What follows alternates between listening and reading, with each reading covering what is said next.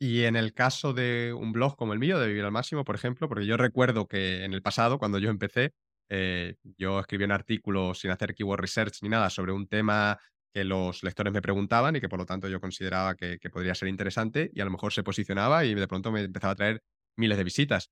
Y yo entiendo que eso ya, mm, por los motivos que has dicho, de la competencia, de la inteligencia artificial, de que cada vez la barrera de entrada es más alta, que eso ya no ocurre. Lo cual me llama la pregunta de si tiene sentido hoy en día el, crear un, blog o el, o el, marketing de contenidos que sea la principal fuente de, de tráfico para un proyecto como el mío, ¿no? Más de marca personal, no tanto de una empresa anónima que publica artículos como informativos, sino algo más como lo que tenemos tú y yo.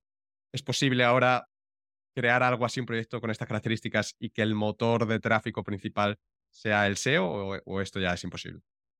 Tendría que complementarse una parte de tráfico SEO con una parte de tráfico de comunidad, que en tu caso eso sí sería posible por la newsletter. ¿no? O sea, en tu caso habría que diferenciar entre el caso de un proyecto que ya existe, que ya ha tenido éxito en el pasado, que tiene mucho potencial latente, como es Blogger 3.0 y como es Vivir al Máximo, que son dos ejemplos súper similares en ese sentido a nivel blogging. Habría que diferenciar entre eso y entre alguien que empieza, que quiere hacer desde cero un blog como Vivir al Máximo o como Blogger 3.0.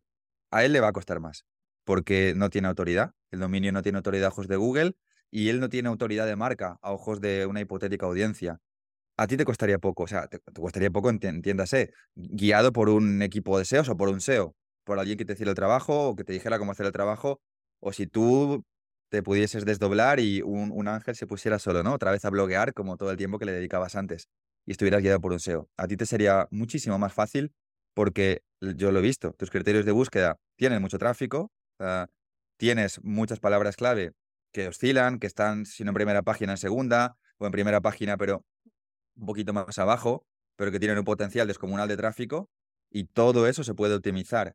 ¿vale? Un SEO profesional sabría optimizarlo. Puede hacer curación de contenido, puede solventar seguramente muchas canibalizaciones que puedan existir en un proyecto como Blogger o como, como BAM, ¿no? que tiene muchos artículos.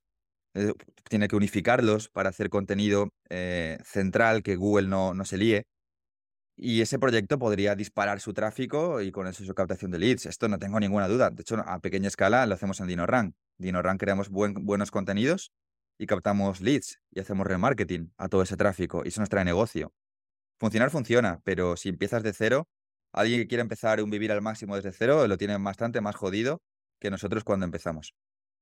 Y cuando dices tráfico o búsquedas de marca, entiendo que te refieres a que alguien vaya a Google y busque vivir al máximo Mm, fondos Bitcoin. indexados o vivir al es. máximo productividad, ¿no? Que diga, sigo a Ángel, voy a ver qué ha escrito Ángel, seguro que ha escrito Ángel algo sobre productividad, vivir al máximo productividad, ¿no? Y le salen los artículos. Entonces, Eso eso es. como le da a entender a Google que vivir al máximo es algo, una, en- una entidad que existe y eso es obviamente si acabas de empezar ahora, pues nadie va a buscar Eso es.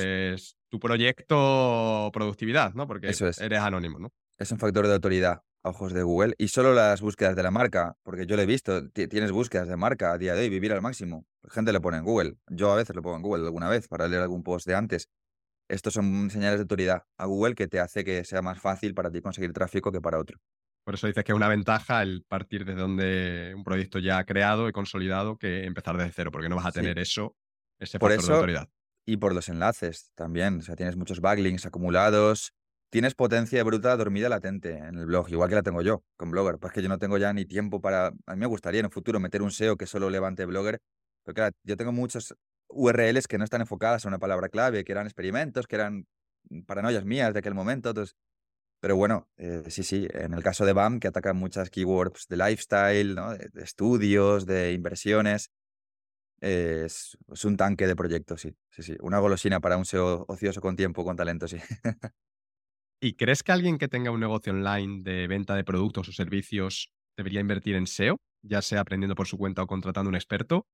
O como dice nuestro amigo común Arturo García, que entrevisté en el episodio 53, el SEO no funciona para este tipo de negocios y es mejor apostar por otras fuentes de tráfico, como por ejemplo redes sociales o anuncios. Te lanzáis la pregunta, ¿no? Para que después del ataque que hizo Arturo al SEO, pues tú tengas la oportunidad de, de responderle.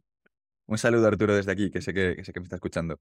Em, ¿te refieres a, a negocios como pymes, por ejemplo, que vendan productos e-commerce o...? Sí, o serv- él, él hablaba mucho de servicios, ¿no? De, pues, imagínate, eres un, un copywriter o Sí, eres vale. un Mm, SEO o eres, sí. servicios de cualquier tipo, ¿no? Vale. Creo que el SEO en este punto puede ser una fuente de tráfico más, pero no creo que deba ser la única fuente de tráfico. ¿Vale? O sea, en esto, pues quizás podamos tener cierto punto en común Arturo y yo sin que sirva de precedente, por supuesto. Pero creo que ahí el tráfico de SEO es un apoyo porque el SEO tiene una visión de conversión y de negocio a largo plazo. El SEO te va a traer una bola de visitas gratuitas después, ¿vale? O sea, el mes 1 o el mes 2 el SEO no te va a traer clientes. Por tanto, el SEO tiene que ser una fuente de tráfico que cohabite con otras fuentes de tráfico, que ni, ni mucho menos tienen por qué ser solo los social ads. De hecho, Irra Bravo, por ejemplo, lo hizo de forma más inteligente. ¿Qué hizo? Tráfico gratis, entrevistas. Cuando no era conocido, él se movió mucho para que lo entrevistaran. Eso es tráfico. Tráfico referral, que se llama, ¿no? Tráfico de referido. Vale, pues puedes compaginar el SEO con tráfico de referido, el SEO con tráfico de referido y un poquito de tráfico de publi.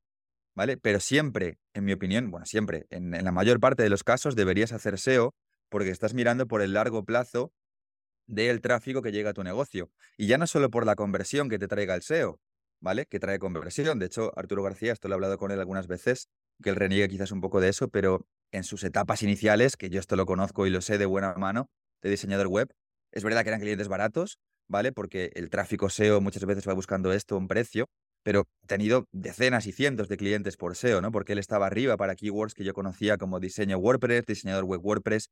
Trae negocio, pero no tienes que hacer SEO solo pensando en que te va a traer negocio. Es que te va a traer la posibilidad de que luego tu publi, de la que hablábamos, sea más rentable, porque hará remarketing, ¿vale?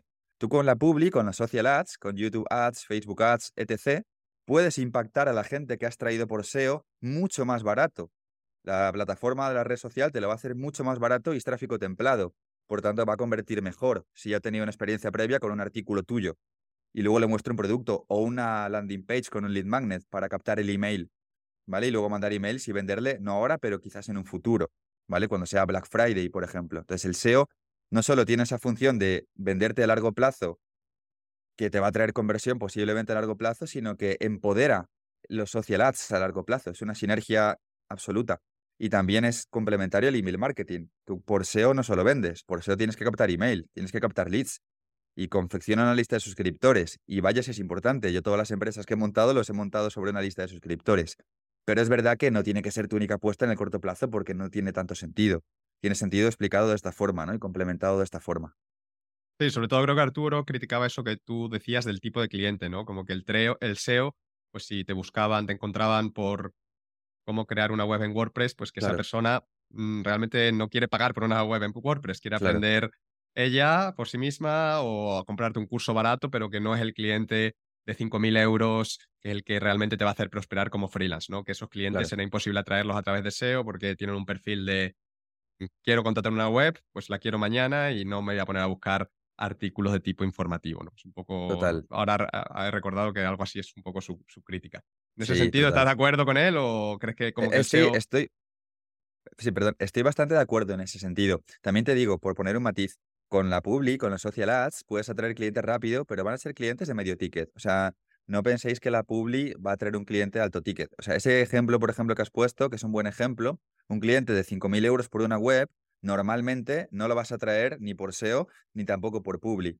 Lo vas a traer por tráfico de referidos cuando, o, o tráfico de tu marca personal, o si forma parte de tu lista de suscriptores, porque a lo mejor lo has traído con SEO o con Publi, pero luego lo has ido creando eh, todo el rato ese engagement, ese email marketing, esos contenidos, y al cabo de un año es un seguidor tuyo, sabe que trabajas bien y te puede pagar 5.000 euros. ¿Vale? O tráfico referidos, boca a boca. Un cliente de puta madre que tú has hecho un buen trabajo, le ha hablado genial de ti. Ese sí te paga 5.000 euros. Si tú tienes un buen trabajo, una marca personal, ¿vale? Eso es más fácil llegar a clientes de ese tipo con ese tipo de tráfico, pero tampoco con. Social Ads trae clientes baratos también, ¿eh? La mayoría tienden a ser bajo ticket pero son fuentes de tráfico que se complementan. Sí, sí, estoy bastante de acuerdo. Hola, hola, soy Ángel y si te ha gustado este clip, entonces el episodio completo te va a encantar. Tienes el enlace para verlo o para escucharlo en la descripción.